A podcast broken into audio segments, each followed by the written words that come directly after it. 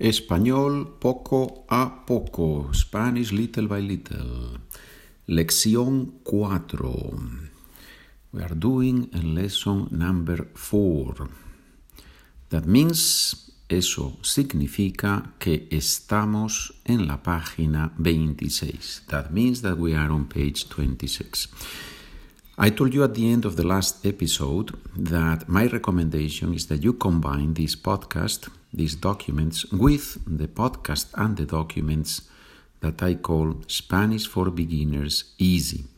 Why? Because on the Spanish for Beginners Easy, you have lots of sentences to practice. If you go there, if you go to my website, SpanishWithPedro.com, and you go to podcasts, you are going to see that there are three podcasts for beginners, beginners easy, and intermedio.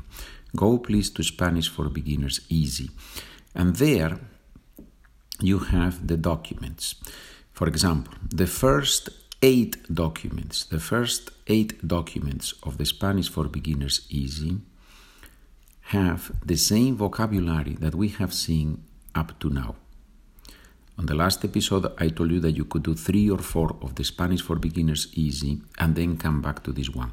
You combine them you combine them the way you want of course. That's, that's obviously you are in charge. That's the, the, the beauty of this podcast right? Of these podcasts is that you combine them as you wish. But from what people are telling me and from my 30 year experience teaching spanish ideally you will be doing two or three of the spanish for beginners and then five six seven of the spanish for beginners easy and there is a moment when you combine both of them because one is going to be review for the other, right? That's the beauty of this thing. So go there, get the documents, and let's continue working. Lección 4. What do we have? ¿Qué tenemos? ¿Qué tenemos? What do we have? ¿Qué tenemos en la lección 4? En la lección 4 ladies and gentlemen, we have the first group of ir, sorry of regular verbs in Spanish, the AR verbs, the AR verbs. What does it mean, the first group of regular verbs? In Spanish, all the regular verbs follow one of three possible endings AR endings, ER endings, or IR endings. ER and IR are quite similar. So some people prefer to talk about two groups of, of regular verbs, but it doesn't matter. Today we're going to learn the AR verbs. That means that for each subject, for each person, you have a different ending. Yo hablo means I talk. Hablas means you talk. Habla means he or she or you formal talk. He talks, she talks, you formal talk. That's habla. A. So, o, as, a, these are the three endings for singular. Plural, hablamos, habláis, hablan. That means that if you have the verb to sing, cantar, you know that to sing is cantar, so you know it's an AR verb. But, so the infinitive cantar tells you AR verb. That means that the endings are the same as for hablar. Canto, cantas, canta.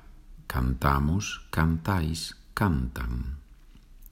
O as a, amos, ais, an. If you have a hard time memorizing these endings, don't worry. Begin with o, as. I talk, you talk. Hablo, hablas. Get used to those. And then add él habla, he talks. Yeah? You, you get the idea. You will see. Do all these documents, do all this exercise with me, and you will learn these forms. We also learn here some of the question words. Cuando, when, quién, who, dónde, where. And you see on top of the lesson 4, on top of página 26, you see the days of the week, los días de la semana. Beginnen we with Monday. Lunes, martes, miércoles, jueves, viernes, sábado, domingo. Let's do it together a little bit faster.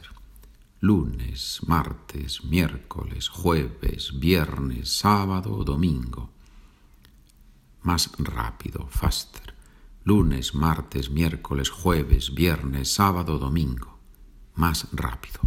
Lunes, martes, miércoles, jueves, viernes, sábado, domingo. Más rápido. Lunes, martes, miércoles, jueves, viernes, sábado, domingo. Muy bien, muy bien, muy bien, muy bien.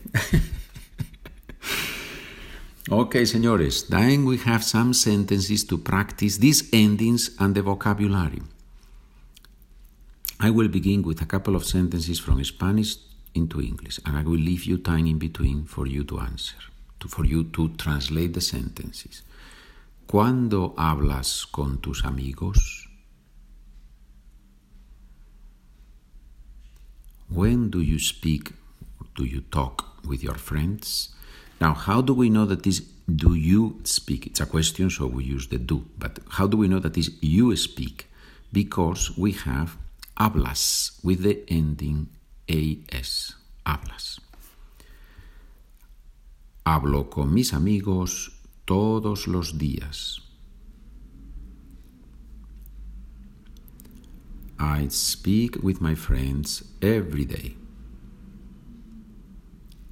¿Cantas mucho? Do you sing a lot? Sí, canto todos los días. Yes, I sing every day. Now let's do some sentences from English into Spanish. We go from page 26, we will finish page 26 and we will begin 27.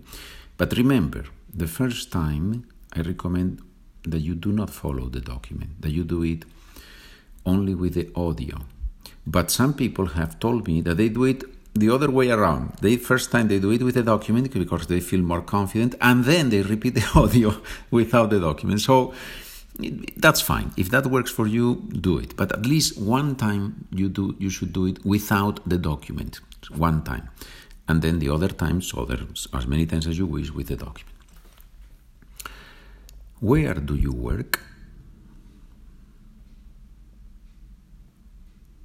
¿Dónde trabajas? I work in a school. I teach Latin.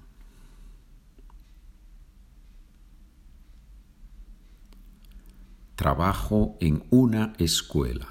Enseño latín. Enseño latín. I teach. Enseño. Trabajo. I work. Página 27. Do you watch TV every day?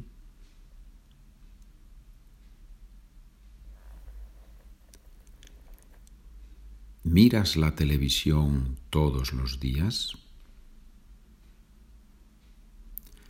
No, my family and I watch TV only on Tuesdays.